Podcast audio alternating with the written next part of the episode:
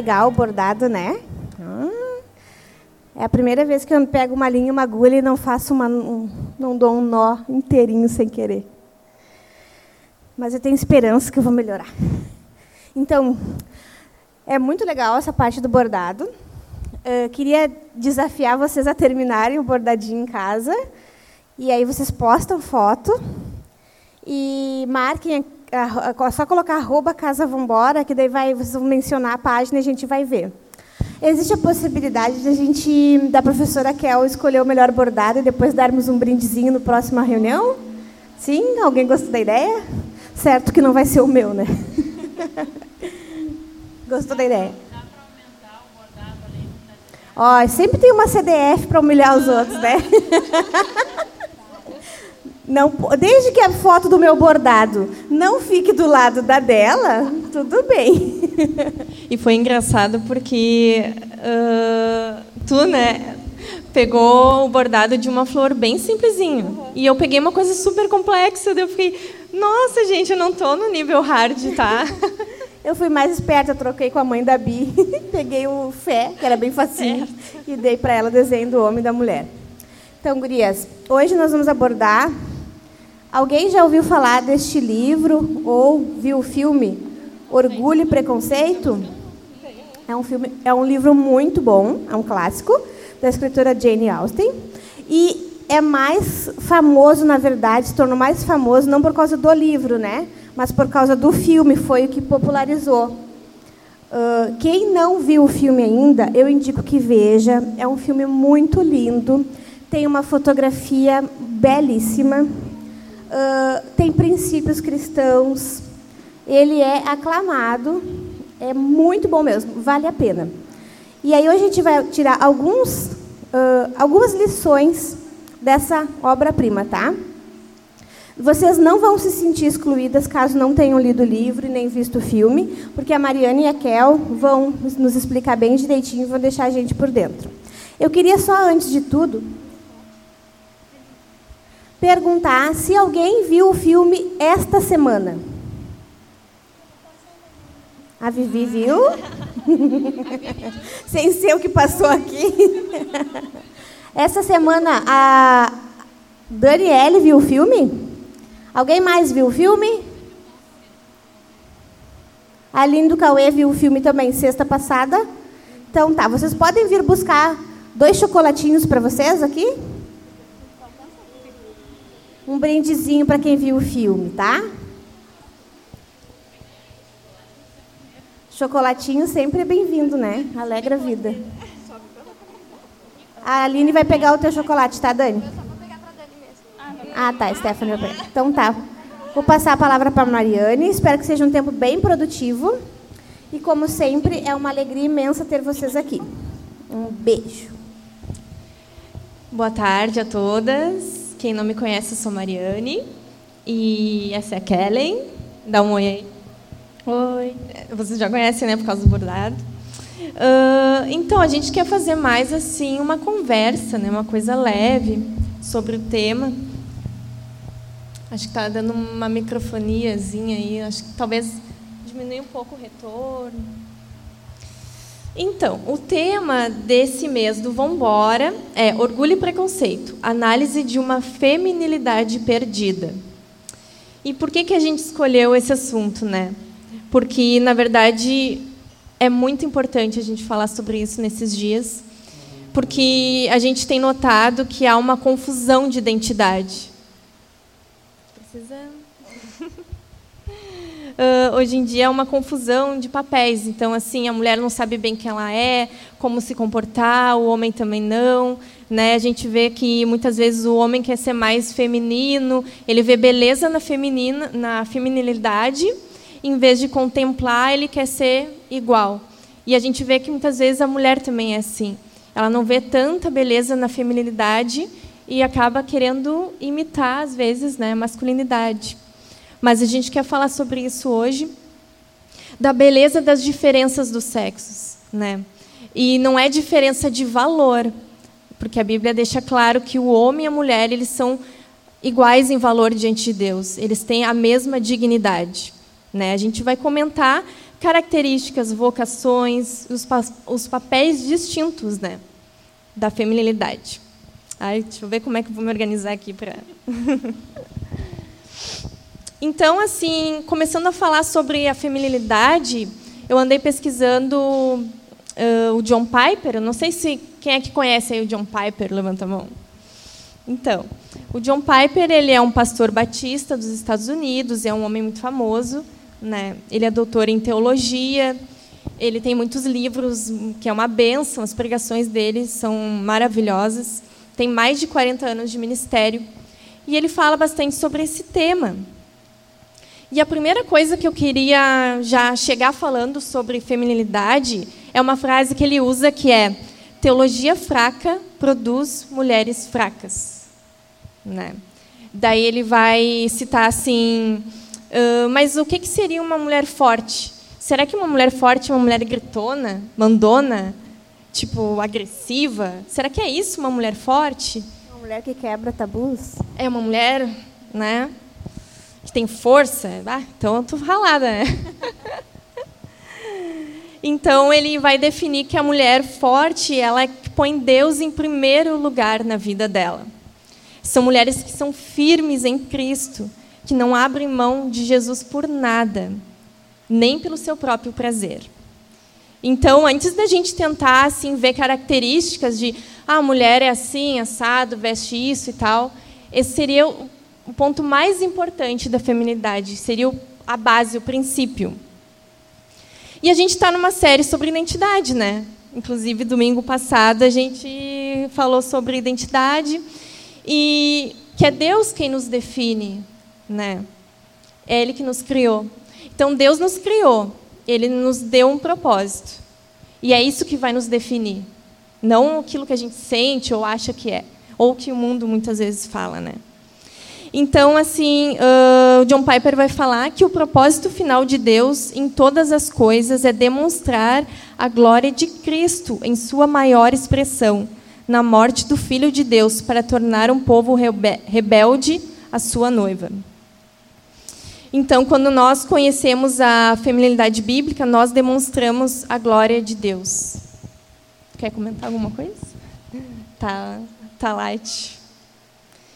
Então, uh, daí ele fala assim: mulheres fortes são mulheres que ficam em pé quando tudo ao redor dela se abala. Né?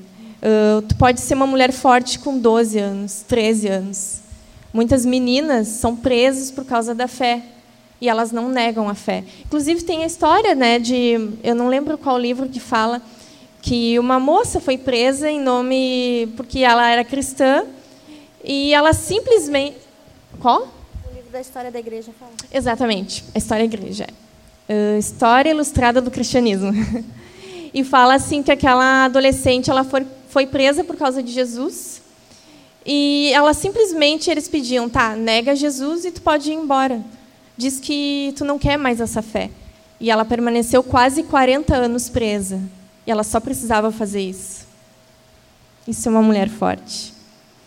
Então, uh, se a gente conhecer o Senhor e ter comunhão com Ele, isso vai nos levar a uma verdadeira feminilidade. Esse é o centro.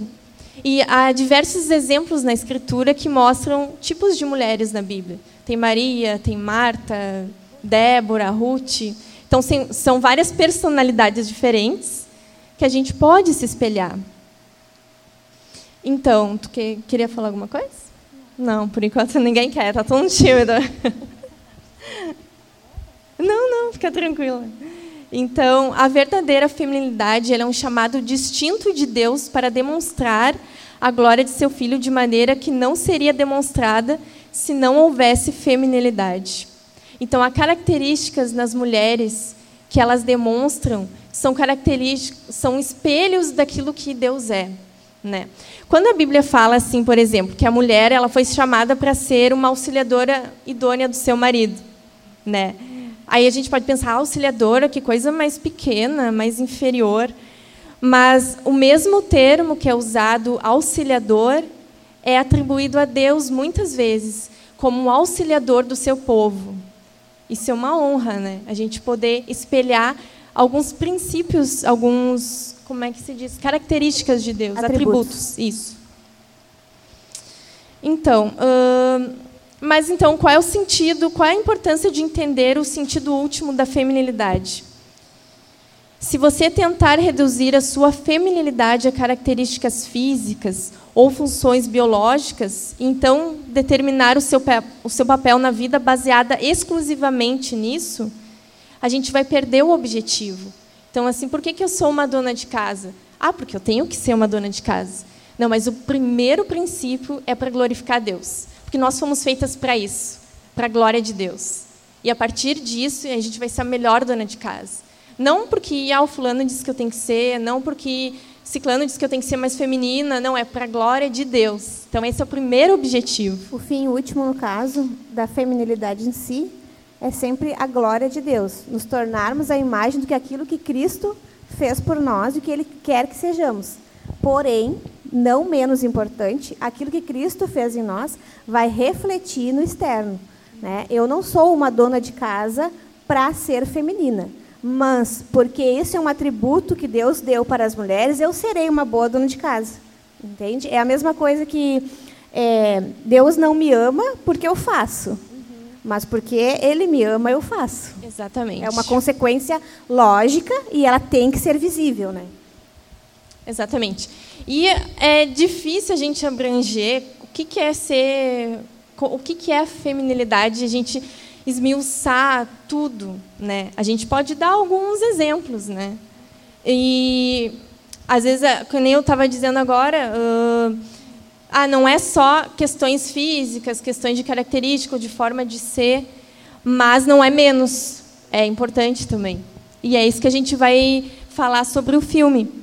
Né? E aí a gente pode pensar assim, tá, mas que assunto tão pouco, tão pequeno. E nunca, na verdade, nunca um assunto foi tão relevante como é hoje na nossa sociedade. Porque tudo que se perdeu foi o conceito correto do que é feminino e do que é masculino, né? Então, é extremamente importante que a gente uh, converse sobre, que a gente reflita sobre e que, principalmente, que seja definido o que é a luz da Bíblia, porque somente a Bíblia tem a resposta definitiva, né?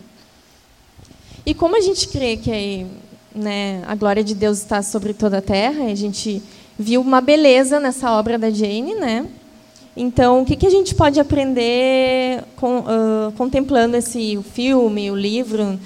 Né? O livro é muito mais tem muito mais riqueza do que o, o próprio é filme. Então quem gosta filme. do filme, se lê o livro vai vai pirar, gente. Então eu queria, Kellen, que tu falasse, falasse um pouquinho sobre a obra da Jane, né? Sobre o Orgulho e Preconceito e sobre outras obras dela. Gente, o livro é muito melhor. De verdade, leiam o livro, tá? Mas o livro não é tão diferente assim da obra, mas para frente eu vou explicar. Mas, primeiro, quem que foi a autora? Jane Austen foi uma escritora inglesa, muito bem renomada na Inglaterra. E ela foi autora de dois clássicos, tanto de Orgulho e Preconceito, quanto Razão e Sensibilidade, que também tem filme. Só que é um filme um pouquinho mais antigo. já vi, bom. Já, já vi o filme, é bom. bom. Uh, Jane Austen nasceu na zona rural da Inglaterra em 1775 e ela era filha de George e Cassandra Austen. O pai dela era um reverendo anglicano. Ela nasceu em meio a um pequeno grupo social formado por uma classe abastada e religiosa. É legal entender um pouco da Jane Austen, porque a obra dela foi inspirada no meio onde ela vivia. Então, quando a gente sabe de onde vem o autor, a gente entende por muitas razões por que, ele escreveu aquilo, como ele escreveu. Uh, no colégio, ela já mostrava os talentos de escrita e ela teve a primeira obra escrita com 17 anos, chamada Lady Susan. A princípio, as obras dela não foram publicadas. Naquela época, mulher não publicava livros, né? Então, ela guardou e muitos anos depois que as obras dela foram publicadas e apreciadas pelo pessoal da região. Então, as obras dela, tanto Orgulho e Preconceito quanto as outras, eram obras inspiradas no meio, inspiradas no meio onde ela vivia. Então, aquela sociedade religiosa, aquela sociedade que o casamento era muito importante, a feminilidade, a doçura era ressaltada, tudo isso foi posto na obra dela. Ela morreu aos 40, 41 anos ela e sua irmã nunca se casaram. No, é, tem um filme sobre a vida da Jane Austen, chama Becoming Jane, ou em português, Amor e Inocência. Assistam, é muito interessante. É um pouco triste, uh, mas é bem interessante entender um pouco Quem não quer chorar, dela. então melhor não assistir. É verdade. Eu não vou dar spoilers porque do, do filme eu não posso, eu né? Vi, fiquei frustrada com o final. Olha mas, spoiler. Mas, fiquei triste. É, mas elas ficam bem. Um, o filme ele não é muito fiel à vida da Jane, mas é legal assistir para ter uma noção do que foi a vida dela. O filme foi inspirado em uma biografia e em cartas que ela escrevia. Ela escrevia muitas cartas para a irmã dela. Hum, um resumo da obra, do que é Orgulho e Preconceito. Conta a história de cinco irmãs, onde as principais dela é a Elizabeth e a Jane Bennett. A Elizabeth é morena e a Jane é a loira, para identificar melhor. E o objetivo da mãe dessas cinco era casá-las. Tinha que casar elas. Quem assistiu o filme sabe o tanto que a mãe delas era esbaforida, se eu posso usar essa palavra. Então, ao decorrer do filme, elas conhecem dois jovens rapazes e a Jane, que é a loira, logo se afeiçoou por um, mas a Elizabeth implica com o outro, e o outro é muito durão. Eles passam praticamente em pé de guerra o filme todo. todo né? filme, né? toda a história se desenvolve num conflito de sentimento dos dois. E o sentimento que eles compartilham é o quê? Orgulho e preconceito, de ambas as partes. Então, é, não vou contar o final, todo mundo sabe o final, né? É porque é um pouco clichê, né? É. O filme não é nenhuma novidade. Mas é essa discussão do, do, do, decorrer do filme é muito legal. E sobre o filme, o filme foi lançado em 2005, foi rodado todo na Inglaterra. Ah, Para quem assistiu o filme, a casa do Sr. Darcy existe mesmo, só que ela tem outro nome. Aquela casa é real, gente, maravilhosa e cheia de estátuas. Inclusive, no Face tem um grupo das pessoas que amam esse filme e essa obra. E às vezes eu noto, porque eu estou no grupo, né, gente? e às vezes as pessoas estão postando foto com o bolso do, do Darcy, assim, do lado, sabe? Foram até lá, tiraram fotos. É bem interessante. E aí, Thalita? O que, que tu acha? Eu tenho aqui algumas questões que te que te intrigam, né? Tu gostaria de perguntar assim para mim: por que Orgulho e Preconceito é uma obra tão urgente, revel, re, reve, relevante para a mulher no século XXI? É isso que tu queria perguntar. Exatamente. Porque a gente está falando do filme, do filme, do filme. Tá, mas existem tantos filmes que são lançados e tantos filmes muito bonitos, né? Aí a gente quer dizer, por que escolhemos esse? abordar esse no Vambora? Né? Por que, que ele é relevante, Mariane? Então, a gente conversando né, sobre o filme, quando a gente viu uh, juntas a primeira vez, a gente ficou bem alegre. e a Jéssica, né? Uhum. Cadê a Jéssica aí? Ah, tá lá em cima. E a gente achou lindo o filme, né? Só que às vezes a gente nem para para pensar por que, que aquilo dentro de nós parece que aflorou tipo a beleza do filme, as cenas, a trilha sonora, enfim, a história, né? E a gente conversando, a gente viu pelo menos cinco motivos que uma mulher que deseja desenvolver a feminilidade madura poderia extrair desse filme. Uma questão sobre o filme é assim, ó.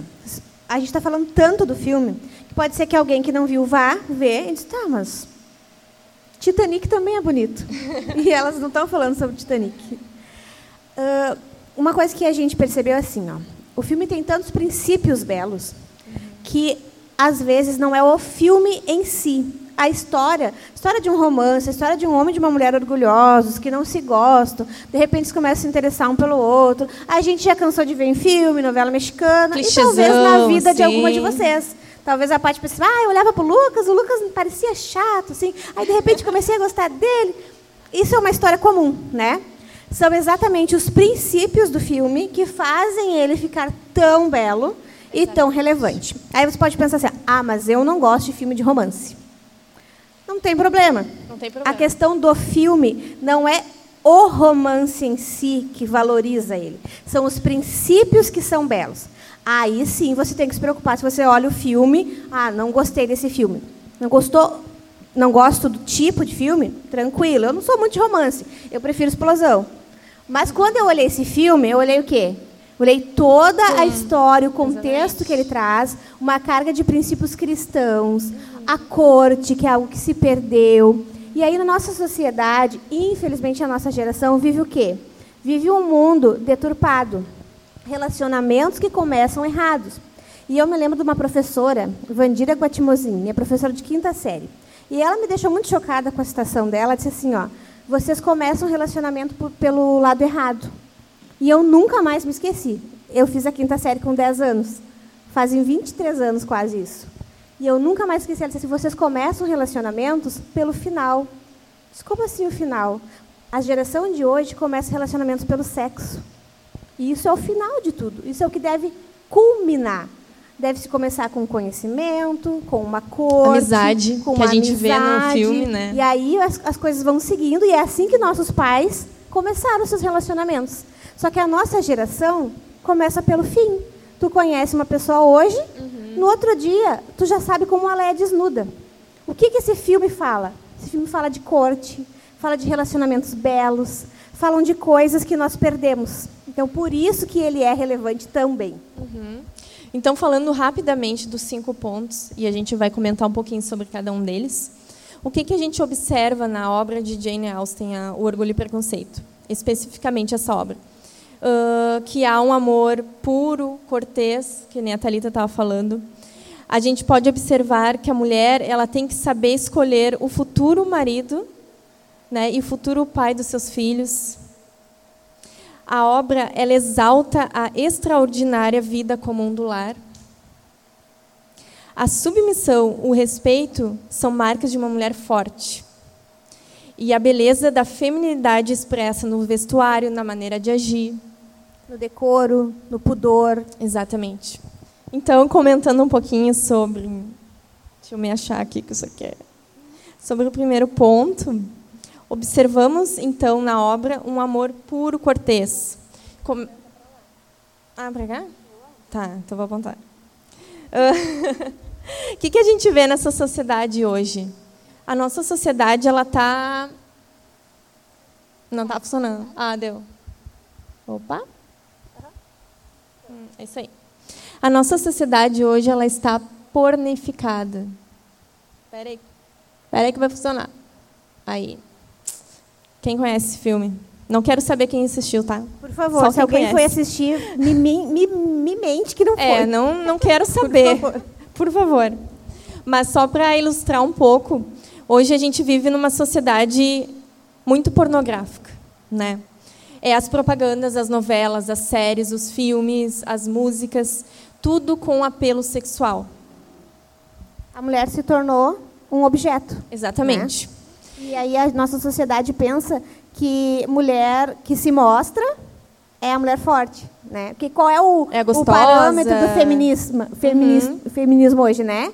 Que a mulher tem que mostrar o que é bonito, que a mulher não tem que ter pudor, que a mulher tem que sair com várias pessoas. Uhum. É, é, tirou tudo que tinha de belo, aquilo que deve ser reservado para o lar, para o ato conjugal, para um único homem, e abriu para a sociedade toda, né? E é uma pressão que a gente vive, porque por mais que a gente não queira uh, se deparar com isso, é só ligar a televisão, é só entrar na internet, Os é só sair na rua. Música. Eu lembro quando eu, quando eu era criança, eu adorava assistir aqueles clipes de música, porque contava história, passava na MTV. Exatamente. Hoje é impossível sentar para assistir um clipe de música. É impossível, não dá. Sempre tem alguma coisa exposta. E é muito Exatamente. desagradável. Não, se tu passa na rua, às vezes a gente vai para Novo Hamburgo, nos outdoors tem não sei o que de confraria, tu te depara com um bumbum enorme assim. Gente, é demais, a nossa sociedade apela, né? E aí eu pergunto para vocês, se uma jovem de 20 anos chega no trabalho, por exemplo, e diz assim, numa roda de amigos, enfim, ai, ah, eu, eu nunca beijei ninguém, será que ela vai ser alvo de chacota? Ou será que ela vai ser admirada? O que, que vocês acham? Será que as pessoas vão dizer, ai, sério, bah, que legal, bah, continua assim, sei lá, até tu casar.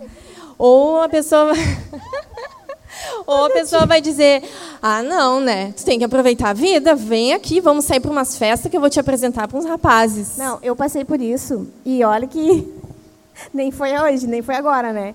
Eu, eu acho que comecei a namorar relativamente cedo.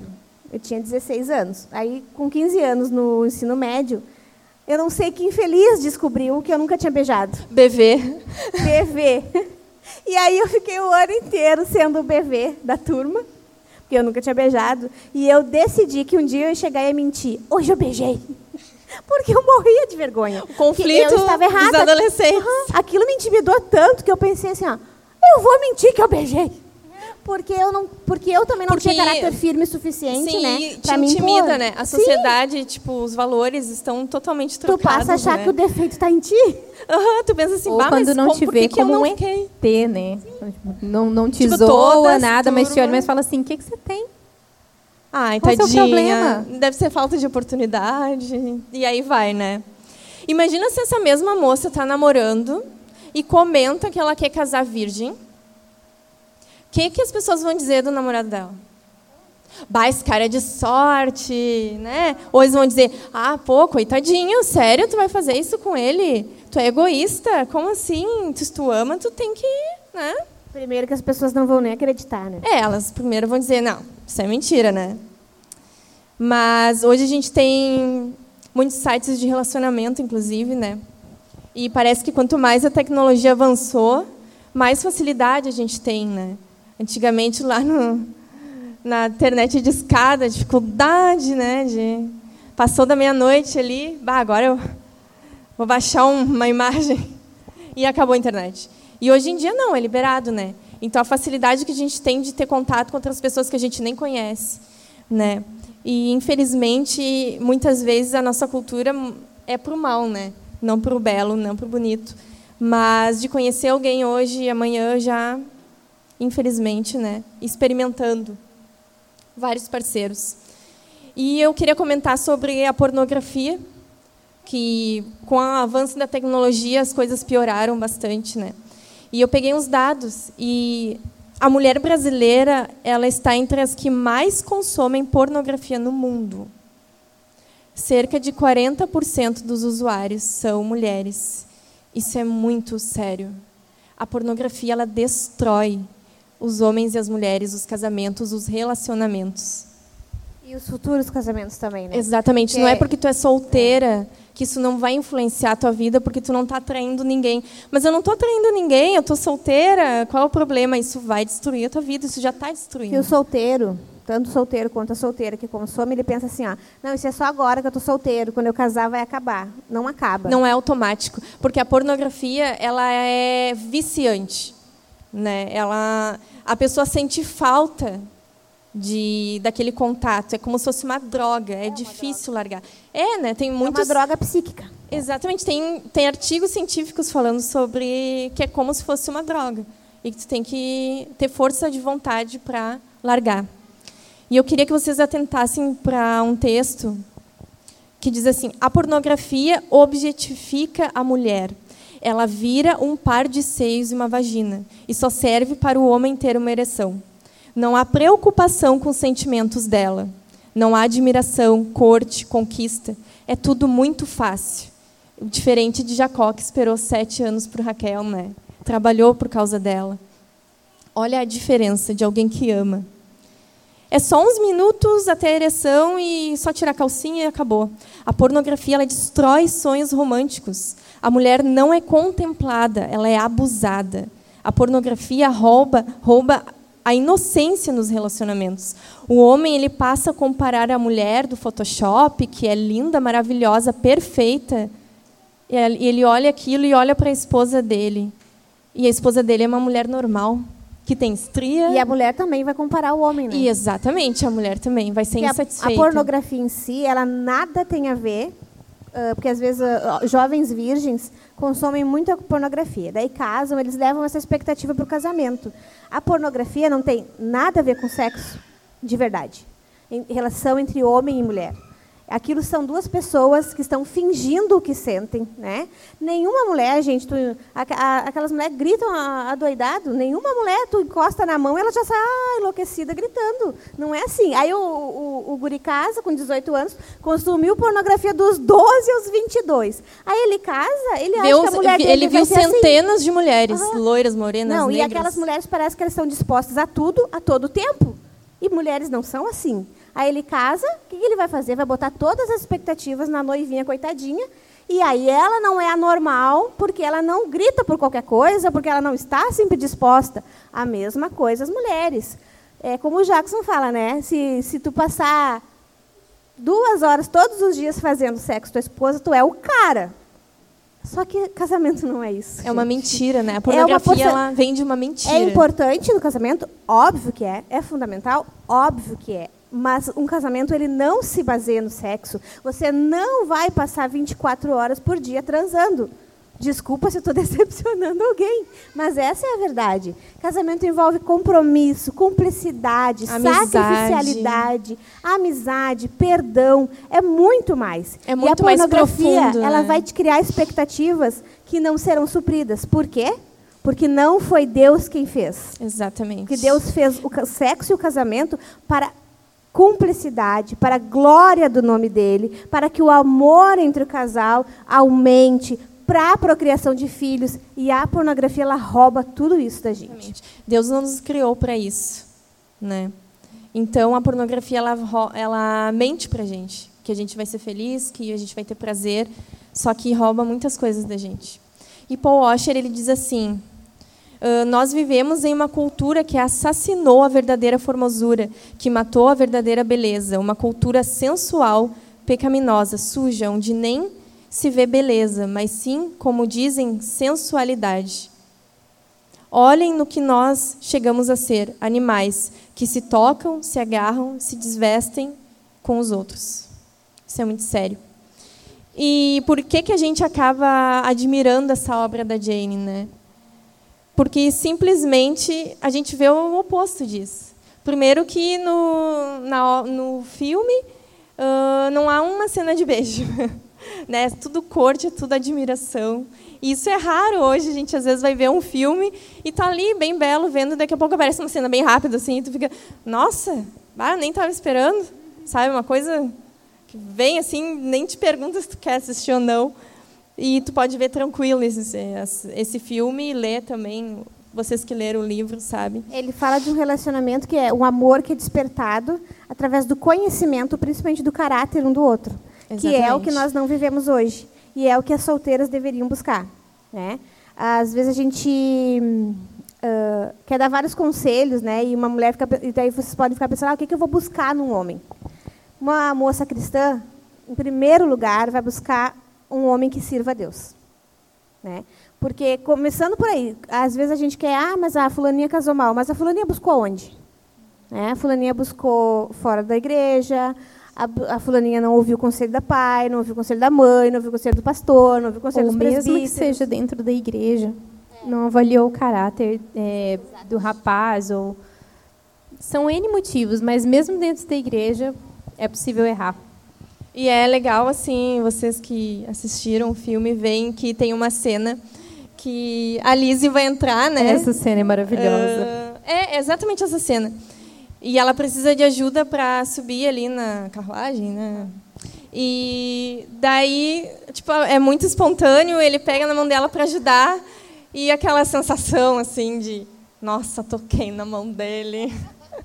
E ele tocou na É linda Olha a última, né? a última, o último rosto dela lá embaixo. Ela fica com cara de encabulada. É, uma Porque surpresa. naquela, naquele, naquele tempo, né, no, na- no tempo dessa obra, o toque era algo muito sério. Antes dela entrar na carruagem, a irmã dela entra e o rapaz que está cortejando a, a- a irmã dela dá a mão, a irmã dela ace- aceita e tal, mas eles estão cortejando. Nesse momento, eles ainda estão implicados um com o outro no filme. Então, para ela é a maior surpresa. E depois dessa cena ainda mostra ele meio que esticando a mão, assim, tipo, meu Deus. eu Eles peguei estão nela. implicados, mas eles são muito educados. Sim, é verdade. É, é em E aí ele, contexto. com educação, foi lá, ajudou ela e, bom, né? Então, mas assim, ó, a gente fala que nessa época o toque era algo muito sério, né? Mas meu conselho, ao- talvez aqui as mulheres casadas há mais tempo possam contar, né?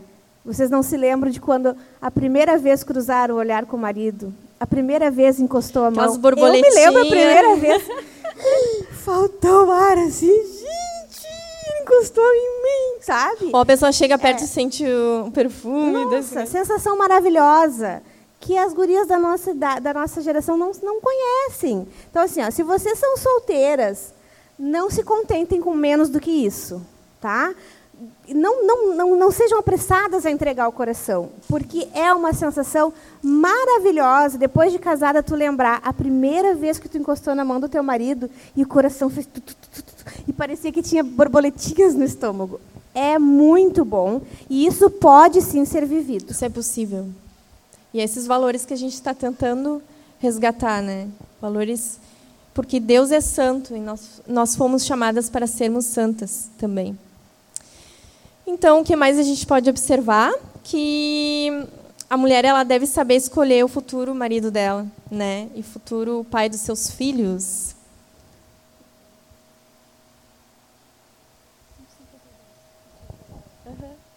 Uh, então, o que, que uma mulher procura numa sociedade hoje, né?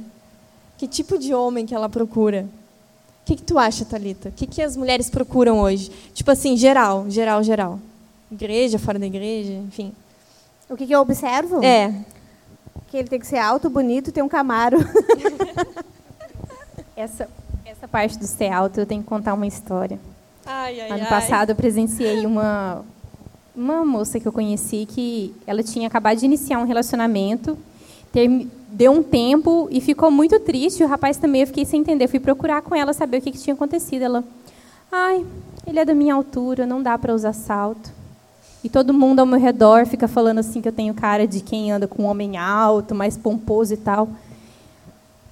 Você fica com cara de quê? Com cara de nada. O rapaz era novo convertido, estava amando Jesus, amando ir para a igreja, estava mais crente do que ela. Mas que a prioridade era dela era Mas um ela cara tava- alto. Ela, ela até estava disposta a ouvir, foi bom, a gente conversou, mas assim, o, o foco dela estava em outra coisa, não no caráter dele. Gente, ele estava buscando ao Senhor, né, porque ele era estudante, estava buscando um trabalho. Ela estava olhando a altura dele. Isso não é nada comparado ao caráter do rapaz. A Priscila que eu diga.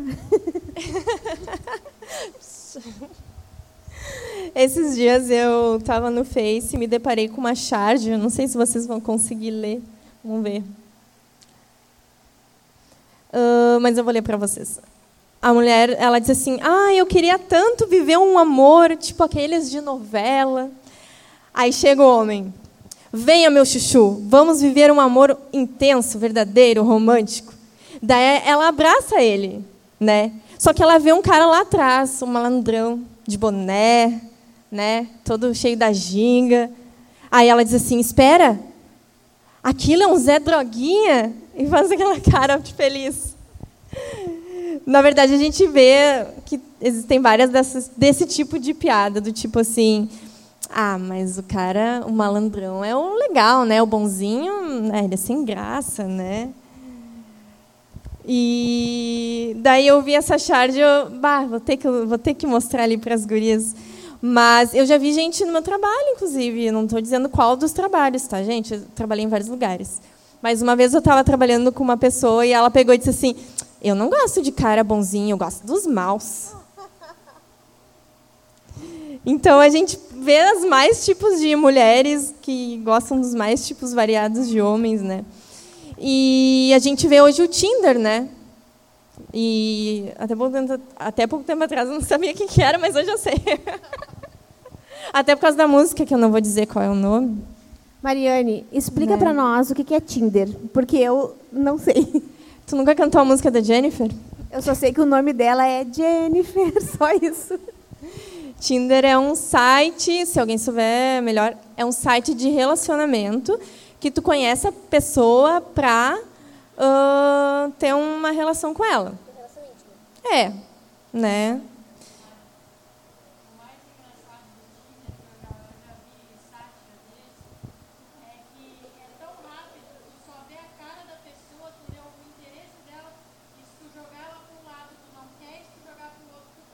E não é esse que tu põe num, num carrinho de mercado? Ah, é tipo uma compra online. É, tipo assim, ó, bah, gostei. Tipo carrinho. comprar sapato. Gostei, carrinho. Gente, isso é absurdo. Boa informação. Sério. Ah, mas tudo isso para dizer o quê? Qual é o foco principal de uma mulher né, na busca de um rapaz quando ela tem um interesse? Qual é o principal? Será que é ter um carro, uma casa, ser rico? Muitas coisas são importantes. É óbvio que tu quer casar com um cara bonito, que te agrada, que tenha uma profissão, que seja esforçado, isso a gente não desmerece. Isso é uma benção, né? Mas o que, é mais importante? Ele ser alto? Então, mas daí eu questiono sobre a obra. Quando vai se ler alguns materiais sobre a Jane, muitos materiais, materiais sérios até, falam que ambas as personagens só casaram com o Sr. Darcy e o Bingley porque eles eram bonitos e ricos. Procede? Então, a gente estava discutindo sobre Eu isso, acho né? que não. Não. Até Ah, porque o Sr. Darcy, a minha opinião, né? Eu não, eu começo o filme, eu não acho ele bonito. Eu não acho ele feio. Só que, tipo, não pra ser um galã, entendeu? ele não é aquele ali que tu olhou bah, como ele é bonito. Ele não é o Brad Pitt. É. Aí, ele- o, o, filme vai andando e ele vai tendo posturas tão honradas que acaba o filme e tu tá assim, ó. Não, quando ele vem na cena final com Ele a é lindo, capa, ele vira um assim, gentleman. bah, esse aí é o Ele é, modelo. um, ele é galchão. Galchão. Mas eu, a gente pode questionar sobre isso. Opa, pode falar. Pode ser, exatamente. Dependendo da, da, da descrição do livro, isso é uma coisa boa do livro, é que tu pode criar na tua cabeça, tu pode criar um príncipe encantado, mas ao mesmo tempo tu pode criar um quase rodo.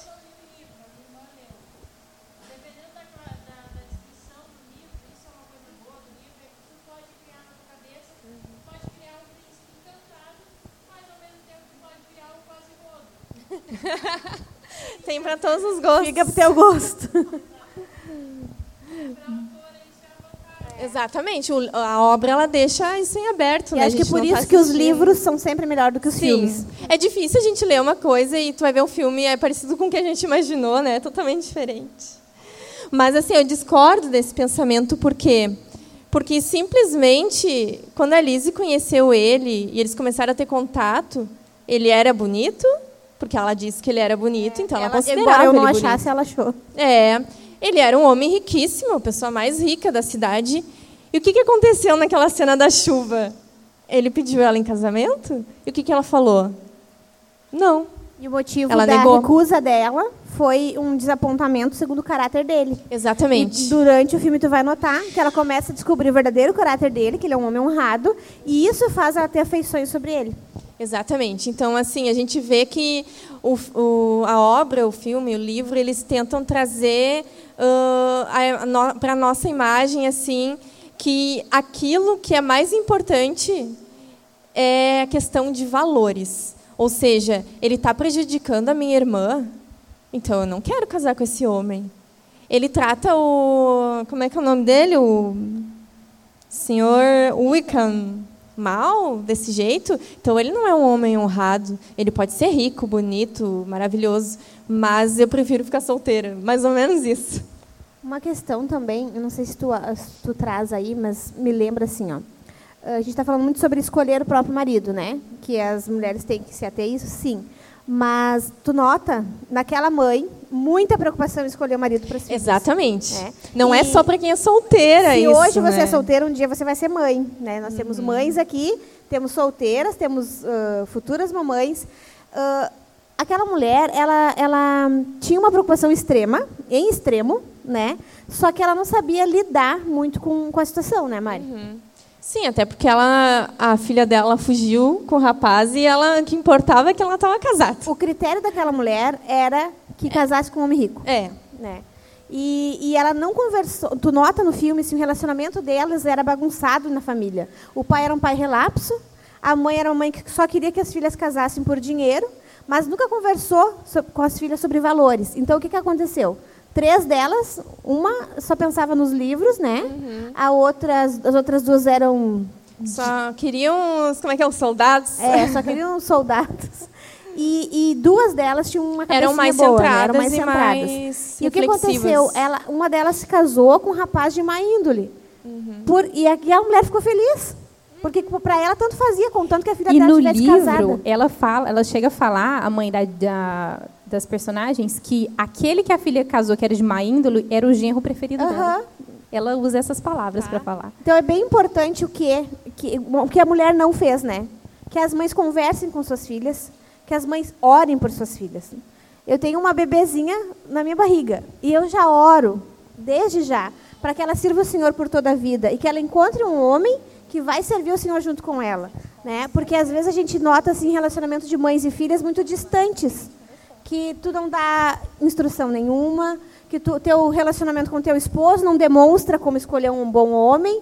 E aí, claro, a guria vai ficar meio perdida mesmo. Então é bem importante que as mães conversem Exatamente. com suas filhas, que sejam não, não só aquelas mães que digam E pode, mães não de pode. menininas e de meninos também. Porque Mães de também meninos tem que devem saber... criar cavaleiros, né? Exatamente, que tem valores e princípios. Não só aparência, não só uma profissão. Ai, meu filho, meu sonho é que tu seja médico. Será que isso é o mais importante da vida dele?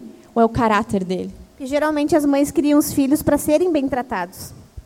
E a verdade cristã não é essa, né? Nós devemos criar os nossos filhos, mães de filhos homens devem criar filhos homens que se sacrifiquem por suas futuras mulheres. Os seus filhos não vão ser eternamente mimadinhos, que tem a mamãezinha paparicando. Eles têm que ser homens que se doem, que contribuam com a sociedade, que amem uma única mulher na vida e morram por ela. E as suas filhas têm sim que serem criadas para serem submissas ao seu marido. Né? Nós criamos hoje isso. filhas que nasceram para ser independentes. No meio cristão não é assim. A Bíblia não mostra assim. Se a sua filha casar, ela tem sim que estar debaixo da proteção, da segurança e ser submissa a uma liderança. Assim como ela honra os pais, também vai honrar o esposo dela. Nessa parte de mulher firme em suas crenças, há algumas autoras feministas que tomam Jane Austen como feminista. O que acontece? Jane Austen não era feminista. O que acontece é que as pessoas confundem inteligência e força com independência e arrogância. Não é isso que a personagem principal tem. Vocês notam que a Elizabeth é um pouco birrenta, firme nas suas opiniões Orgulhosa. um pouco orgulhosa. Só que isso nada tem a ver com o feminismo. Isso não tem nada a ver, na verdade. A gente pode ver isso pelas atitudes dela. E não só nesse livro, mas nos outros também. Porque a Lizzie, ela, apesar de todo o seu orgulho, ela é uma personagem doce. E muitas vezes ela é usada pelo feminismo como antagonista da feminilidade, ou seja, é totalmente contra a feminilidade. Só que não é isso o que a gente deve ser. É, aliás, a questão de ser forte e inteligente é isso que a gente deve ser, só que com doçura. Assim como a Exatamente. Elizabeth foi. O ela forte ela não quer respeita- que tu vai pegar um caminhão nas costas. Não, e, e a respeito de, de respeito à autoridade, em todo momento você vê ela respeitando a autoridade do pai dela. Ela levou o senhor Darcy para pedir a bênção do pai dela. Gente, isso é maravilhoso. O dia que meu esposo foi falar com meu pai, eu descobri por meio de amigos que isso era raridade, que isso não acontece mais. Isso me entristeceu tanto.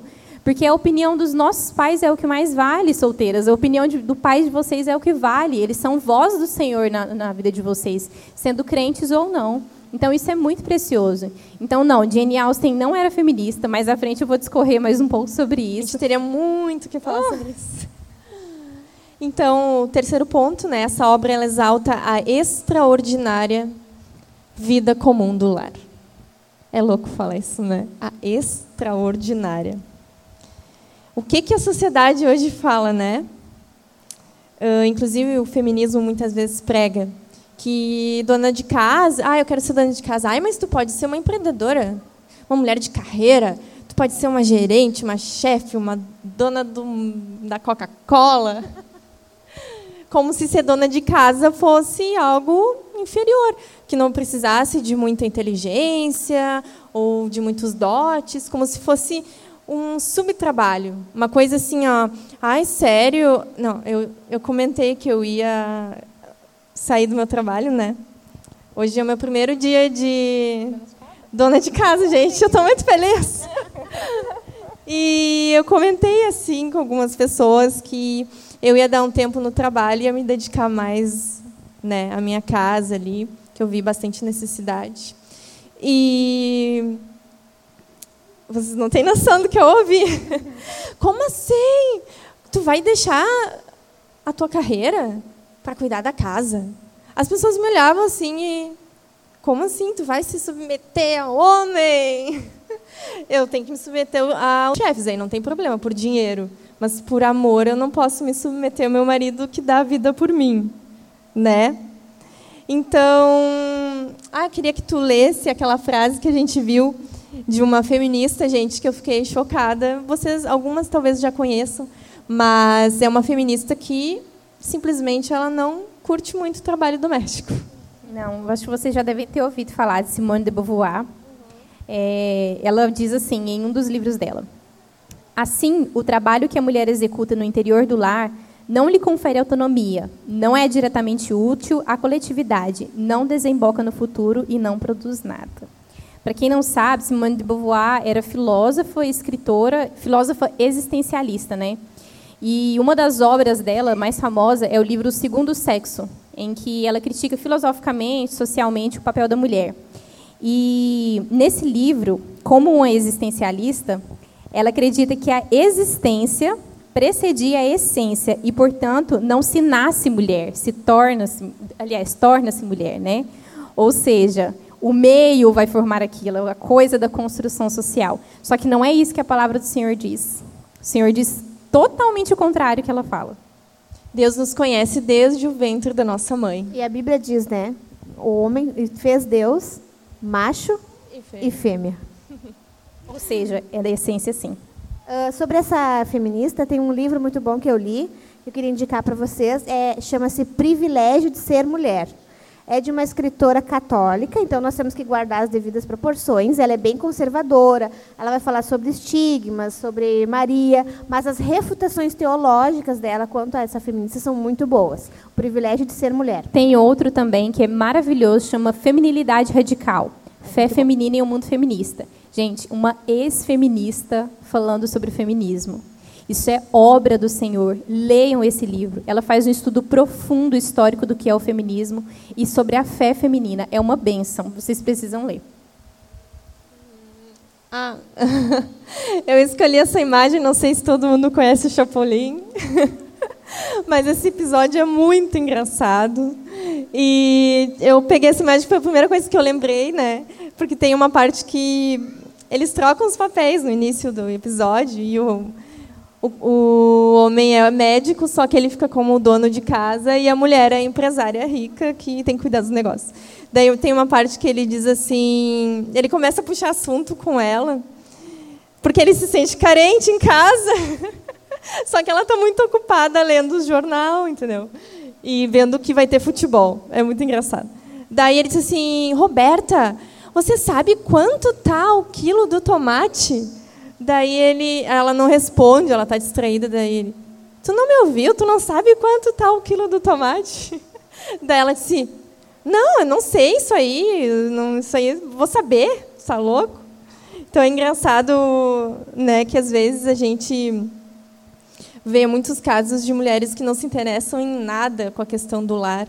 Elas têm altas carreiras, daí a casa delas é um lixo, né? Elas têm altos planos de negócios e simplesmente elas deixam os filhos, o marido lá em quarto, quinto lugar, porque elas precisam ãh, alcançar os seus objetivos, né?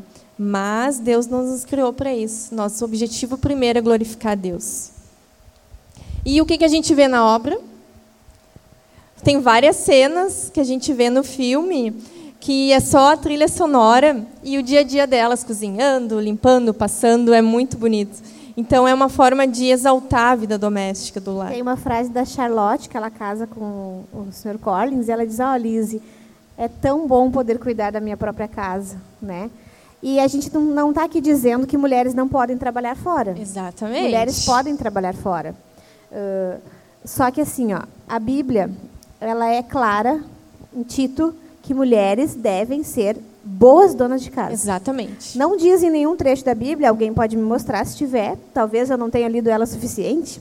Sejam ah, boas empresárias, sejam boas motoristas, o que a maioria infelizmente não é, né? Mas tudo bem, deixa para lá. Ah, mas a Bíblia diz: sejam boas donas de casa. No livro de Tito. Isso é Então, o assim, nosso chamado. É, vocês podem trabalhar fora? Podem.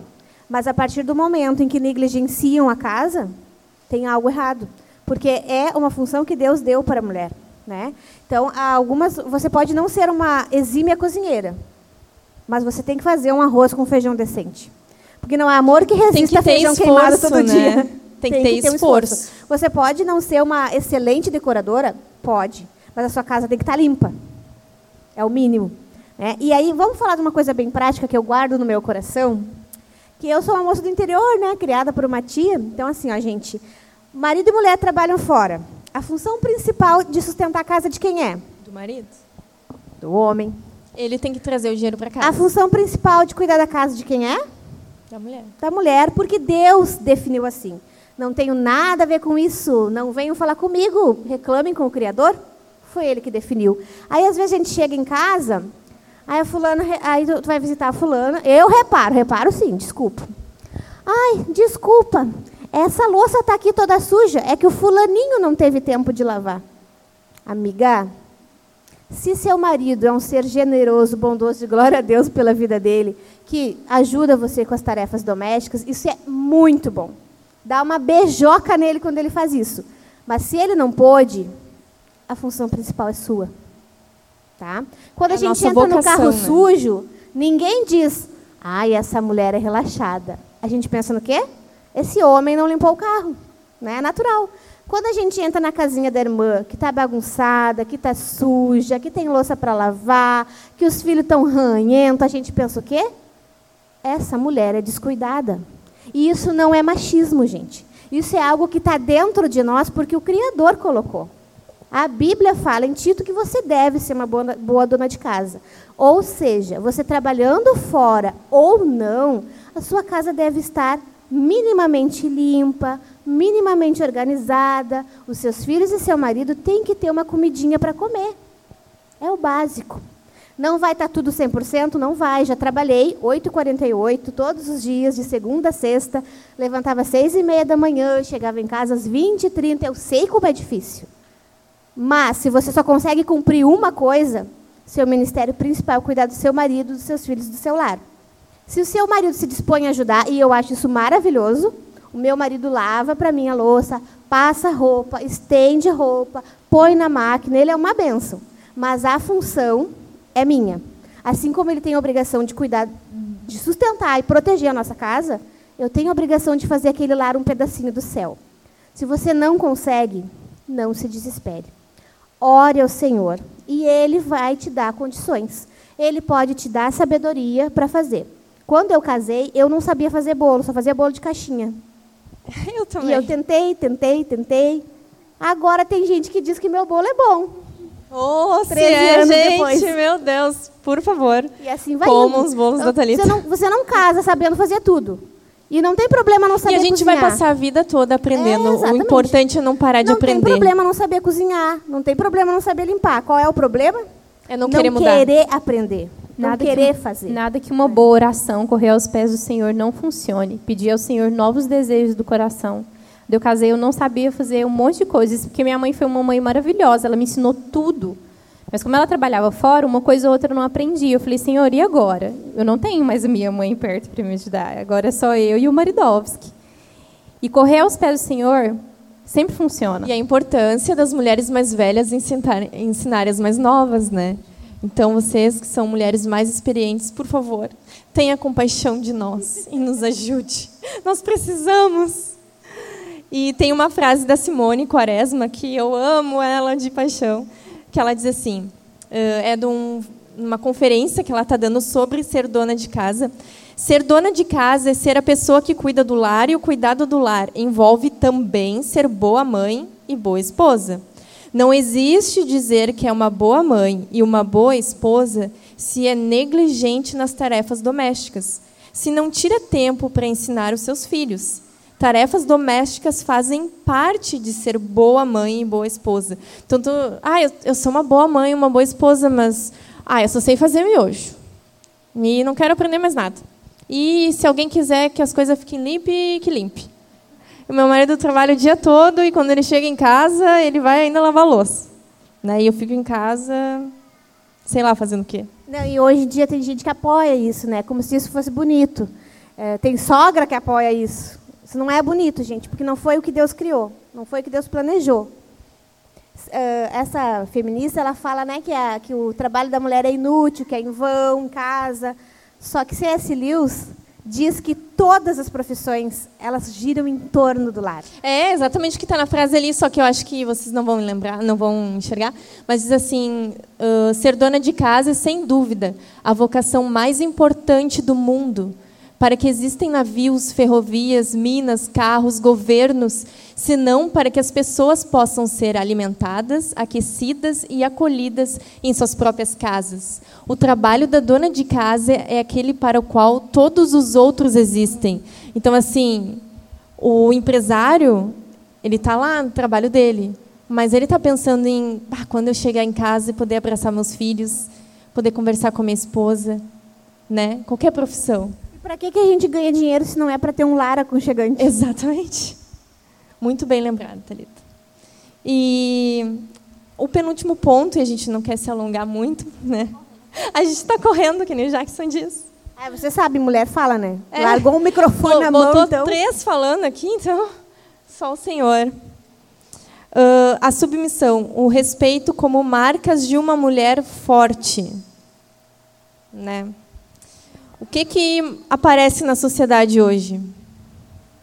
Se o marido se submeter à vontade da esposa, tudo, tudo bem. Mas se ela se submeter à vontade do marido, machista. Né? A gente vê muitas piadas. Eu fui até num, num determinado lugar e estava eu e meu esposo e a pessoa disse assim: Ah, vocês já vão embora? Ah, né? A mulher é que manda na casa, né? Eu fiquei pensando. Eu não conhecia muitas pessoas. Eu fiquei na minha, né? Não quis. Mas eu pensei, imagina se eu chegasse e dissesse, não, é o meu marido que manda em casa. Por que, que isso choca se o contrário pode dá até para fazer piada e dizer, ó, que legal, a mulher é que manda, né? É estranho isso, né? É Tipo, empoderamento, amiga. empoderamento.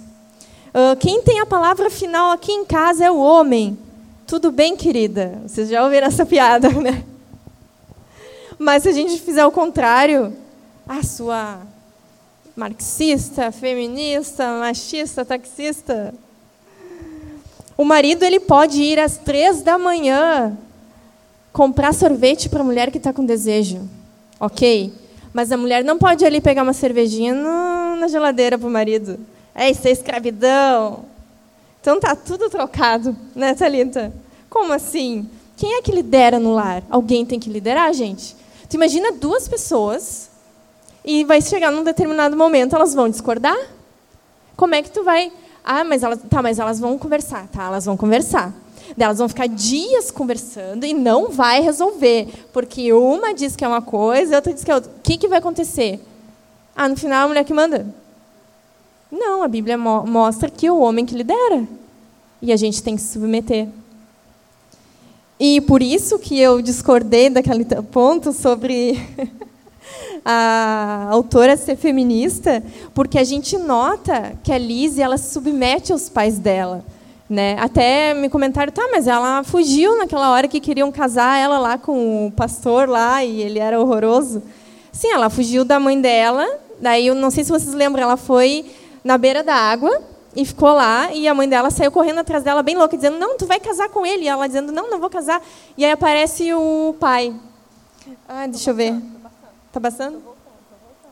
Ah, aê!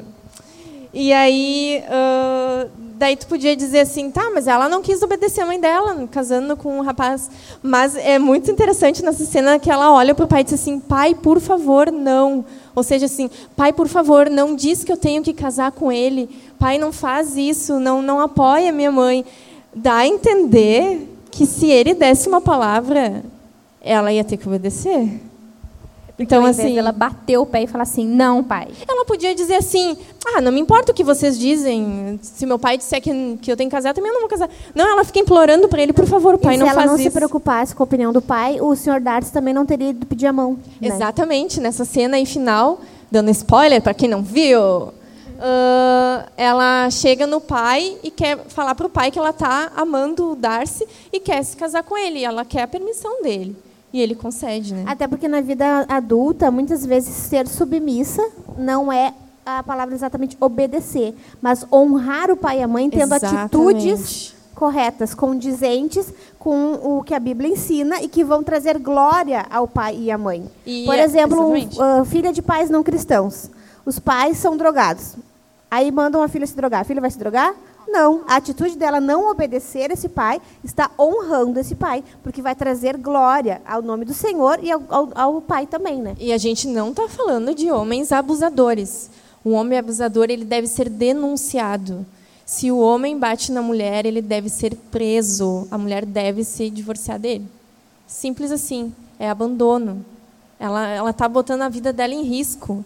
Então a gente não está falando disso. A gente está falando de uma submissão amorosa. A Jane afirma algo muito importante a respeito dessa submissão, porque a gente não está afirmando assim, ah, a Jane não é feminista da boca para fora, porque a gente acha. Existe literatura confiável que afirma isso. Tem um livro sobre crítica literária que chama O Guia Politicamente Incorreto da Literatura, que fala que, na verdade, a Jane diz que essa coisa das mulheres serem mimadas na época era justamente pela falta de autoridade masculina. Olha essa citação bem curta do, do livro. Fala assim, ó.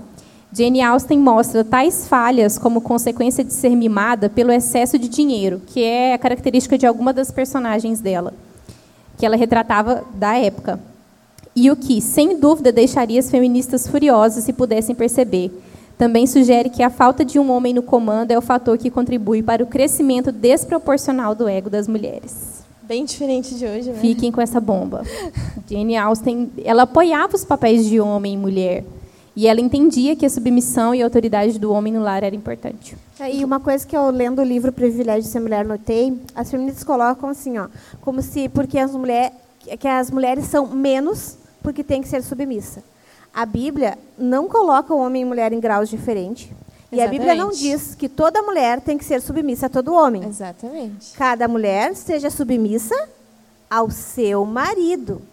Não é qualquer homem que vai me liderar. Eu não tenho que me submeter a qualquer homem. É apenas ao meu marido que a Bíblia está falando. Por quê? Porque esse marido, a partir do momento que ele for um homem, segundo a Bíblia, um homem cristão, ele também vai me liderar com amor e sacrificialidade. né? Exatamente. Então, é um, é, quando vierem para vocês com esse papinho de que ah, toda mulher tem que se submeter ao homem, não é verdade. Isso é para que o feminismo possa ter pauta, né? É, Exatamente. a Bíblia fala que a mulher é submissa ao seu marido. E isso é para proteção da mulher, né? E o que, que a Bíblia fala para o marido? Ele tem que dar a vida pela mulher. A Bíblia não diz que a mulher tem que dar vida pelo marido, mas a Bíblia fala que assim como Cristo deu a vida pela sua igreja, o marido tem que dar a vida pela sua esposa e a mulher tem que se submeter. Tá aí um motivo pelo qual, quando a gente for escolher um esposo, escolher um bom esposo. Exatamente. Ele tem que ser um homem de Deus. Para Porque facilitar. ser né? submissa não é fácil, né? Uh-uh. Imagina se não for um homem de Deus. Então, se submeter a um homem de Deus é um privilégio e uma segurança. Por isso que as solteiras devem orar, analisar o caráter do, do, do pretendente à luz da Bíblia. Né? E os pais devem auxiliar nisso. Exatamente. Então a Lisa ela se submete aos pais e também às pessoas importantes ao redor dela. Tem uma mulher lá que é super importante na A Lady Catherine, Lady aquela Catherine. cabelão branco. e é uma cena legal porque a, que ela diz assim para a Lizzie, por favor, tu pode tocar piano. Daí a Lizzie, de uma forma educada, tenta convencer ela, sem gritaria, que aquilo não é uma boa ideia, porque ela não sabe tocar bem piano. E ela tenta argumentar umas três vezes, até que ela disse, não, mas eu quero que tu toque. E o que, que ela faz? Ela submete. Porque ali ela é uma autoridade. Ali ela é uma autoridade sobre ela. Ela é uma senhoria do, do, do pastor. né? Sim. E o último ponto, gente, para terminar. Deixa eu ver se eu consigo trocar. A feminilidade, não só no vestuário, mas na maneira de agir. Então hoje a gente está numa confusão de papéis, né? A mulher é a bruta, é a que arrota na- mesa, que não se depila, que usa qualquer coisa de roupa, uma loucura. E o homem usando maquiagem, gente. Sério, não sei se já viram, tem um maquiador muito famoso que ele posta muitas fotos de batom vermelho. E simplesmente hoje as coisas estão tudo trocadas, né? A gente vê vários vários valores invertidos. Muitas vezes ahn, a gente pensa assim, ai, quando a gente é solteira, bah, eu quero casar com um homem que é homem, né?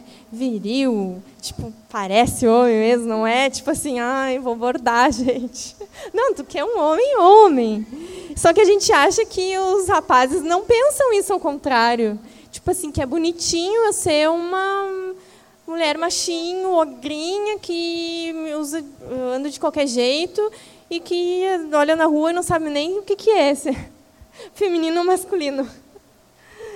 Só que, na verdade, né, falando da obra um pouco, as coisas são bem marcadas, né?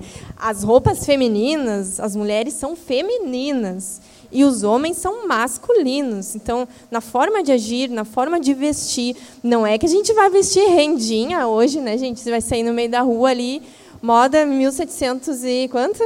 E 76 vai ficar estranho. Mas o valor, ou seja, quanto mais a gente mostrar a diferença na personalidade do homem e da mulher, mais vai glorificar Deus de uma forma diferente. Né? A gente tem que realçar essa diferença. A mulher feminina, ela atinge o objetivo de glorificar Deus, assim como o homem masculino. Deus nos criou para isso, assim. Então, tu queria falar alguma coisa sobre isso? Acho que assim, na prática, né? Gosto Sendo muito de prática. exemplos, gosto muito de prática, né? Tá, e aí? Me ensinaram tudo isso e agora? O que, que eu faço? Não é que a gente vai colocar legalismo.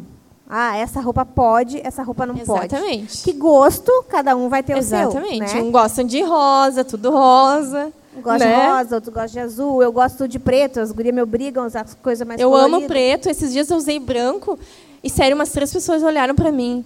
Nossa, eu nunca te vi de branco. Só que existem coisas, ah, existem roupas que elas vão ah, diferenciar o- o, o homem e a mulher, né? E É notável isso, não tem como qualquer pessoa que olhar Vão vai valorizar. vai valorizar, exatamente, que vai dar um adorno maior, né? Que vai ficar mais bonito. Aí nós tínhamos uma conhecida, ela usava muito camisas de homem. Ela usava a parte de baixo de mulher e a roupa e a sapatinho de mulher, sapatilha, né? E camisa masculina. E ela só usava Masculina camisa mesmo, ela masculina. comprava Era- na parte Chegava a masculina. ser grande assim. É. E aí uma irmã foi falar com ela e disse: "Olha, tu devias te vestir como mulher". E aí ela veio me, me interrogar, né? Perguntar: "Mas a Bíblia não fala nada?" "Uh, acho que você não leu a Bíblia. A Bíblia fala sim. Deuteronômio 22, 5, se eu não me engano, fala que o homem não usa roupa de mulher e a mulher não usa roupa de homem. Algumas igrejas mais conservadoras, em questão de costumes, definiram que saia roupa de mulher e calça roupa de homem. Claro, Não eles é pararam disso. num tempo, Pararam no tempo que né? antigamente era, né? Não é disso que Exatamente. estamos falando. Mas a Bíblia fala claramente que você não deve usar roupa de homem. E que o homem não deve usar roupa de mulher. Então a gente tem que analisar o contexto atual. Exatamente. Você né? vai usar uma calça? Vai. Vai usar uma calça de mulher. Vai usar uma camisa? Vai. Vai usar uma camisa de mulher. Qual é a intenção do texto? Que Deus fez macho e fêmea. E quando você olhar, tem que estar definido que você é uma mulher. E de preferência, não a nossa, não que, que como é que eu vou explicar? Não que você que isso seja a base do que você é. Mas de preferência, se vista bem. Se vista ah, com adorno que valorize. Como a gente Por- disse, isso não, não quer dizer que isso é o resumo da feminilidade. Exatamente. Mas não, o é, resumo, menos mas que é isso. consequência. É. Tipo, você gosta de perfume masculino? Sabe o que faz? Namora um homem, casa com ele E dá um presente a compra esse perfume pra ele. Vai sentir o cheiro masculino todo dia. Mas use perfume de mulher. Pode não ser um perfume doce, pode ser um perfume mais amadeirado, mas ele é de mulher. Entendeu? Gosta de camisa? Não tem problema. Usa uma camisa feminina. Gosta de xadrez? Não tem problema, gente. Só que nós temos que sim ressaltar a feminilidade também através das Especialmente também porque a gente está num contexto muito complicado em relação roupas. a Justamente isso. por isso. Se fosse em outra época, que não havia tanta politicagem, tudo hoje é- é- é- virou, virou briga, né? Virou. É. Então, assim, ó, nos nossos dias, mais do que nunca, nós temos que ressaltar o que Deu- como Deus nos fez. Claro, com uma forma decente, porque a Bíblia existe aquela coisa assim, a feminilidade é relativo, né? Não é. Ai, cada um tem uma feminilidade, Cada- é, não, sei o não. quê. Isso é muito relativo. A gente está acostumada a estar numa cultura relativa. Não é verdade. Não, tem gente que tá mais feminina e outras menos femininas. Exatamente, porque e assim, no- nosso objetivo é cada vez mais se aproximar disso. Porque se não, existe, não existisse o padrão, a Bíblia não, não estabeleceria. E a Exatamente. Bíblia fala como mulheres devem se vestir. Como que a Bíblia fala que mulheres devem se vestir? Com com decência, exatamente. A Bíblia padroniza isso. E o que, que, as mulheres se vestem hoje? Com indecência, né? Com decote, com transparência. Não é isso que é ser feminina, gente. Não é ser sexual, ser Não é ser desejada. sensual. A gente vê esses programas de moda, né? Exatamente, Ai, dá que eu ia uma citar coisa, agora. caras- eles sempre dizem assim, ai, você agora se sente sexy. É vestir para ser sexy. Você não tem que se sentir sexy. Você tem que se sentir feminina. É diferente. Exatamente. Mesma coisa com o cabelo. A Bíblia fala que mulheres devem ter o cabelo crescido em relação ao do homem. Em o meu cabelo homem. e o do Jackson não podem ser do mesmo tamanho. O Jackson não pode ter um cabelão igual ao meu. Por quê? Porque a Bíblia fala, gente. Não é um mandamento, ah, que o cabelo é o véu, que tu não pode cortar a ponta. Não é isso que a Bíblia está falando. Mas sim que deve existir diferença. Você pode ter um cabelo curto? Sim. Pode. Mas em relação ao do seu marido, ele deve ser mais, com, mais é, comprido. imagina, marido com cabelão e, E a, a mulher, mulher com um cabelo rapado. É estranho. É estranho. É estranho. Por quê? Porque é um adorno da mulher. Porque a, gló- a mulher é a glória do homem. Exatamente. E isso é o que a nossa sociedade tenta pregar, que nós façamos tudo ao oposto. E não briguem comigo. Briguem com o Criador, porque não fui eu que escrevi a Bíblia. A gente só está comunicando. Então, encerrando, desconfie dos seus gostos, ocupe sua mente com coisas belas, com aquilo que agrada a Deus. Por isso que nós incentivamos, assistam obras como o da Jane Austen. Deixe seus filhos, suas filhas admirarem esse tipo de valor e não 50 tons de cinza, né? Finalmente, irmãos, tudo que é verdadeiro, puro, desculpa, tudo que é verdadeiro, tudo que é respeitável, tudo que é justo, tudo que é puro, tudo que é amável, tudo que é de boa fama, se alguma virtude há, se algum louvor existe, seja isso que ocupe o pensamento de vocês. O que também aprenderam, receberam e ouviram de mim, e o que viram em mim, isso põem em prática. E o Deus da paz estará com vocês. Então não tenham medo de sonhar com amor romântico. Não tenham medo de andar em santidade. Não tenham medo de ser bebê.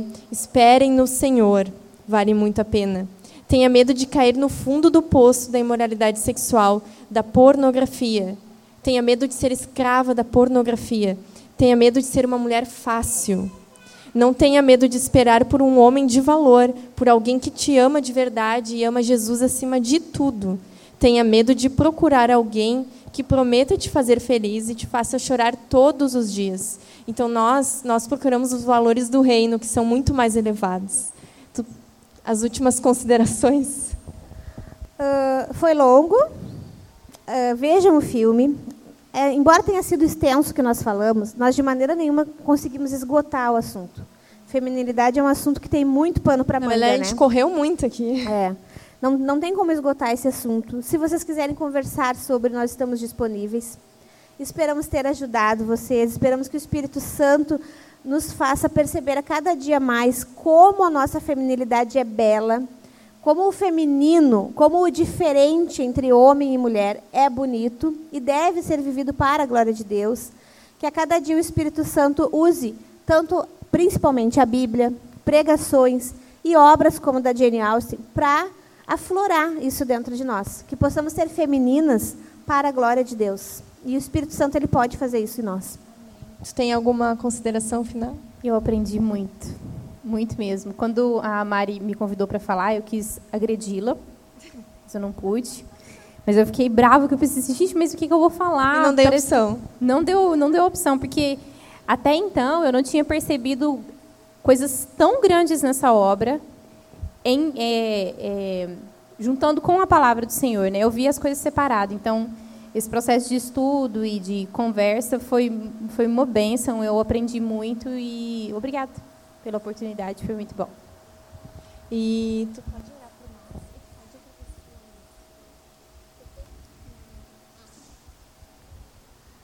Eu queria convidar vocês a orarem. as nossas palavras, elas são bem limitadas, né? A gente tem conhecimento, queria que vocês soubessem disso, a gente tem conhecimento de que nós somos bem pequenininhas, que nós temos pouco vocabulário, pouco conhecimento, mas nosso desejo é falar através, mesmo que dessa forma tão limitada que a gente tem, que de alguma forma o Espírito Santo trabalha em vocês como trabalhou em nós. Então não deixem de ver o filme se puderem, e talvez agora seja mais fácil ver ele, porque já vão ver com essa cosmovisão, né? Não estou indo só para ver um filme de romance, estou indo para ver os princípios que ele me traz. Porque foi isso que aconteceu comigo. Eu já vi o filme quatro vezes. Na primeira vez eu só vi um filme bonito, de romance. Agora eu olho o filme com outros olhos. Eu, te, eu tento de, de, to, de, todo, de um todo, né, tirar o que, que Deus pode me ensinar através daquela obra, porque isso é graça comum. Né? Que o Senhor Jesus faça essa palavra frutificar em nós. É um prazer ter vocês aqui. Nós queremos que vocês estejam conosco todo o terceiro sábado do mês e que a cada mês a gente possa aprender mais com o Senhor. Né? Nós aqui estamos aprendendo também com vocês. Vocês são uma bênção e que a partir da, da porta para fora nós possamos ser cada vez mais femininas, cada vez mais bela aos olhos de Deus e com a beleza que a Bíblia nos ensina, né? Porque todas nós, aí a, a, a beleza não é relativa, mas a beleza é o que Deus define que é belo. Né? E todas nós podemos ser cada dia mais bela, porque o Espírito Santo ele faz uma obra em nós. Então, que Jesus possa fazer em cada uma de nós, que nós possamos nos analisar, né, e ver o que, que em mim uh, tem que eu possa aprimorar, que eu possa usar para a glória do meu Senhor. Que esse seja nosso desejo. Amém? Senhor Deus e Pai, nós viemos aqui em Tua presença e nós te agradecemos por esses momentos que tivemos com as nossas amadas irmãs. Obrigada, Senhor, pela graça comum porque o Senhor inspira pessoas a comporem músicas, a pintarem quadros, a fazerem filmes, escreverem livros, para a tua glória, para o bem da tua igreja, porque nós possamos ter nosso lazer, desfrutarmos de coisas boas neste mundo. Que nós possamos, meu Deus, a cada dia sermos mais femininas, tirarmos proveito de tudo aquilo que de bom que o Senhor nos deu. Que nós possamos ser espelho, Senhor, daquilo que a tua palavra diz que uma mulher deve ser. Que nós possamos ter o desejo de buscar na Bíblia, que é a única que tem a palavra definitiva de como devemos ser. Que nós devemos, nós possamos sempre nos caminharmos e no, nos, nos arrependermos, constantemente estarmos nos dobrando diante da tua face, nos dobrando diante do que a tua palavra diz, não diante do que a sociedade diz, não diante do que o feminismo diz ou o machismo diz, que nós venhamos ser libertas de todos esses paradigmas, porque a tua palavra é a verdade, a tua palavra é o manual do que como devemos viver, a tua palavra nos liberta. E o Senhor, ele nos fez imagem e semelhança de Deus. Que nós possamos ser a tua glória, Senhor. Que as mulheres aqui casadas possam ser a glória do seu marido, como a Bíblia ensina. E que as mulheres solteiras, elas possam se manter puras, castas, até o casamento, Senhor. Que o teu Espírito Santo faça em nós uma obra e que o mundo possa ver que nós somos diferentes, que nós refletimos a tua glória, que nós somos como flores no meio de um espinheiro que nós não tenhamos vergonha de ser diferente, que nós não tenhamos vergonha de nos impor diante do que esse mundo pornográfico tem ensinado, mas que no meio das nossas jovens venha nascer um amor puro, que venha nascer um amor que provém de ti, que venham, elas possam provar, Senhor, da corte, desse amor incondicional, desse amor que não, que não brota apenas da sensualidade, apenas da carnalidade, Senhor, que as mães que aqui se encontram possam ser amigas e instruírem suas filhas com sabedoria. Que a tua obra seja feita em nosso meio. Tudo, Senhor, apenas para a glória do teu nome e para o bem da tua igreja. Em nome de Jesus Cristo, nós te pedimos com fé e te agradecemos, porque cremos que o Senhor há de nos ouvir. Amém.